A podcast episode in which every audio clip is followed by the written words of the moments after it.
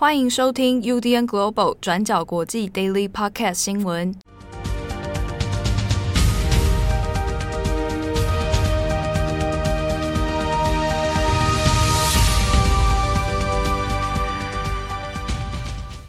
Hello，大家好，欢迎收听 UDN Global 转角国际 Daily Podcast 新闻。我是编辑七号，我是编辑惠仪。今天是二零二二年三月二十二号，星期二。今天首先第一条，我们要来看一下中国发生的东方航空的空难。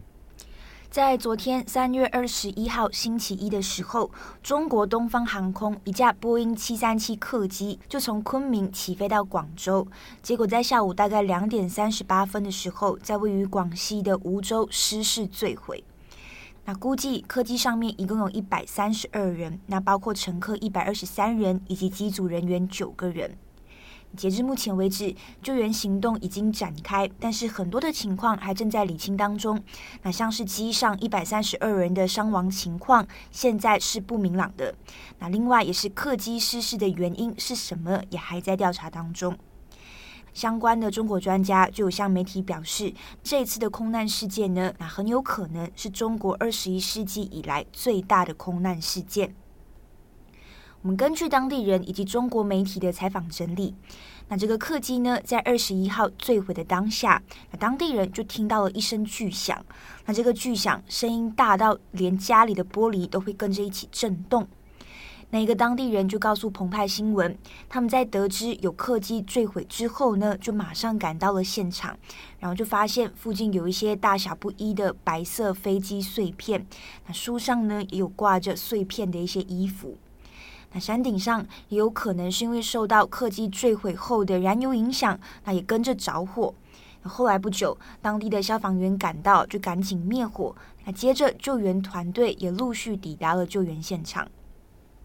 那像是呢，广西的消防单位也调派了将近一千多位的救援人员到现场，同时也派出各个支援团队来支援通讯或者是电力设备等等，那连夜展开这个搜救行动。那不过搜救的状况并非非常顺利，因为客机的坠毁地点呢是三面环山，地点也是相对的偏僻，那只有一条小路可以通行，所以大型的救援设备是很难进入到现场的，也就增加了搜救的难度。目前，当局已经在村内里面呢设立了紧急的指挥部。那同时，相关的救援物资，那像是帐篷跟雨衣等等，也是陆续已经送达了现场。那这个救援行动是还在进行的。那另外，客机为什么会坠毁呢？相关的原因是还在调查。如果我们从监视器的画面来看，你可以看到。客机坠毁的当下，其实有一点不寻常。那原因是客机呢几乎是垂直俯冲撞向地面的。那中国的航空专家就指出，那这次失事的客机是在两分半钟内从高处八千多米的高空向下急速坠落，那以非常快的速度俯冲撞向地面。那这个速度相当于是七八百公里，所以初步的基本判断是。客机应该是发生了严重的机械故障，而不是像是呃机师的人为操控等等。但现在最主要的问题也是要先找到客机的黑盒子，才有办法做出完整的判断。那我们这边要特别补充的是，这一次的空难也是中国将近十二年以来的第一起大型空难。上一次的大型空难是发生在二零一零年，那是由河南航空在降落到黑龙江伊春市的时候坠毁。当时候机上有四十四人死亡，那五十二人生还。那就有中国媒体整理了中国民航四十年以来的历史空难事件，那可以发现上一次死伤最严重的空难是发生在一九九四年。当时候，西北航空的客机要从西安飞往广州，那最后因为维修失误，造成机上一百六十人死亡。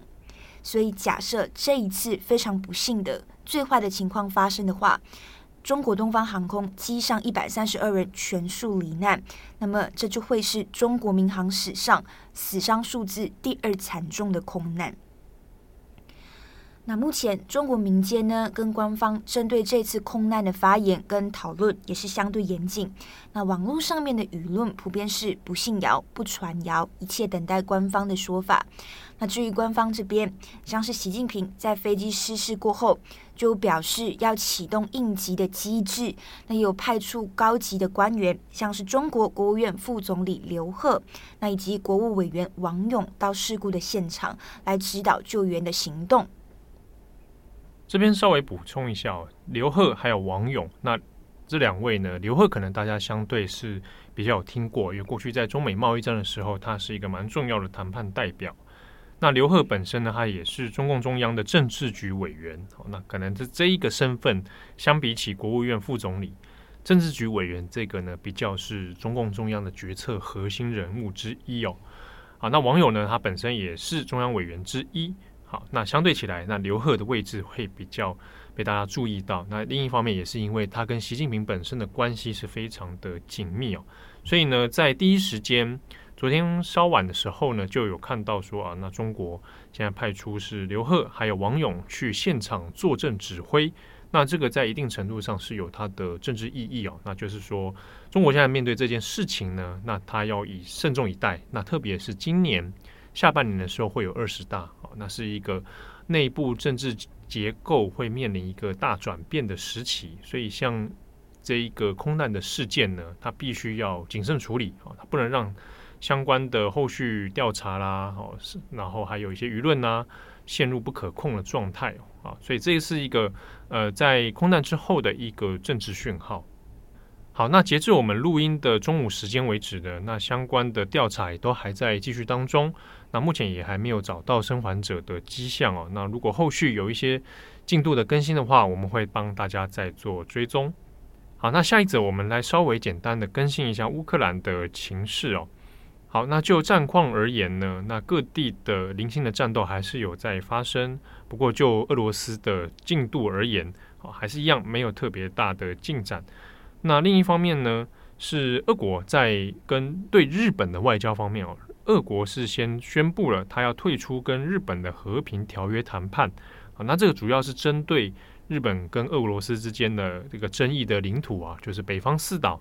好，那这个相关的主权争议还有经济合作计划，那俄国方面呢，先主动宣布要退出。好，那这个退出的理由，当然就是因为诶。俄罗斯要表达抗议哦，说日本呢有配合国际的经济制裁，那这个是对俄国不友善的国家，好，那所以俄国呢就用这样的方式来反制日本。那除此之外呢，他也取消了日本公民的这个入境俄国的免签哦。好，那这相关的讯息出来之后，那日本方面第一时间也是表达抗议哦。不过未来在于北方四岛问题上面，即便是在战争结束以后，那恐怕在日俄之间会是一个。诶，后续还有很多问题需要处理的一个棘手的领土争议哦。好，另一方面，我们看一下欧盟呢，那也有在宣布说会做下一波针对乌克兰的经济资金的援助。好，那现在这一波的加码援助呢，会增加五亿欧元。啊，不过这个五亿欧元里面的细节项目、使用项目，目前还没有一个完整的细项出来。那主要就是针对现在人道的物资的哈，然后。财政方面的一些支援哦，那这是欧盟现在新的一个状况。那美国方面呢？拜登，美国总统拜登在二十一号的时候，那也有说，他有强调，先前俄罗斯曾经有声称乌克兰内部有所谓的化学武器。那俄罗斯还说呢，啊，乌克兰打算动用这些武器，那俄罗斯必须要赶快来做阻止。好，那美国总统拜登二十一号的时候呢，针对这些说法，那他是有出来说，根据他美国自己掌握的情资并没有这些事情哦。那另外，他反过来是指说，俄国搞不好才有可能哦会动用化学武器，甚至是打算在乌克兰战争当中呢来使用生物跟化学武器哦。当然，不过。美国这边所讲的情资，他并没有真的出具相关的资料，只有说他们自己掌握到的情报跟迹象显示，俄国可能会有这样的动作。好，那我们再看战事方面，我们先前其实有跟大家更新说，在南部的海岸这边，那呃海上啊做了一个封锁，那有很多的战舰哈，现在往南方这边来靠近。不过目前为止，所谓的登陆战还没有发生。另一部分呢是。在东部这边呢，克里米亚这边的俄军本来是有想说，也要绕过尼古拉耶夫，然后来攻击南方的这个奥德萨。那这件事情目前为止也还没有推进哦，所以都处于一个焦灼的状态。不过呢，现在看起来俄军的主力部队仍然是在往基辅这边来做包围战，所以接下来状况还会怎么样？我们可以再做追踪。好，那最后我们来讲一下香港的疫情状况。那香港的第五波疫情呢，目前数字是有稍微下降的，从上个星期大概三万多例，到现在的过去一天新增病例是一万四千多人。那我们过去的几个星期其实也有跟大家提到，香港打算在三月执行全民强制检测。但是特首林郑月娥在二十一号的时候就宣布要暂缓执行全民强制检测。那原因有几个？那第一，他就说现在并非是合适的时机。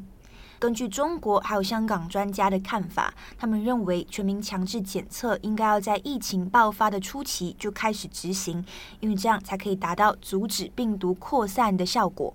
那或者这个全民强制检测应该是要在疫情末期的时候执行，那这样才可以达到全面的清零效果。那可见现在不会是一个执行的好时机。那再来第二，他就有提到香港的社区组织动员能力不足。林郑月儿形容。中国专家很果断、很坦白的就说，香港社区的组织动员能力目前是呃还不足以应付全民强制检测的，所以没有办法像中国一样落实到不落一户、不落一人的检测行动。那再来第三，也是要再评估全民检测的效益。林郑月娥强调，暂缓推行全民强制检测不等于香港是跟病毒共存。他就说，当局评估之后要进行全民强制检测的话，人数大概是七百二十万人。那全香港呢，也预计要设立五百个检测站，而且每天要运作十四个小时。那如果按照这样子的计划看来，一共需要八万名的工作人员。所以林正月娥就形容这个计划非常庞大，那需要在效益大过代价的时候才会真正推行。好，那以上大概是这个全民强制检测暂缓的一个理由。那最后在防疫措施方面，林郑月娥也同时宣布，大部分的社交距离措施呢将会维持到四月二十号。那之后，香港会分三阶段的逐步放宽他们的防疫措施，像是在不同的阶段放宽让商店营业，或者是取消家庭聚会的限制等等。那另外，香港在下个月四月一号开始也取消对于英国还有美国等等九个国家的禁飞令。那同时也会放宽香港居民回到香港时候的一些隔离措施还有安排等等。好的，感谢大家的收听，我是编辑七号，我是编辑惠仪，我们下次见，拜拜，拜拜。感谢大家的收听，想知道更多详细内容，请上网搜寻转角国际。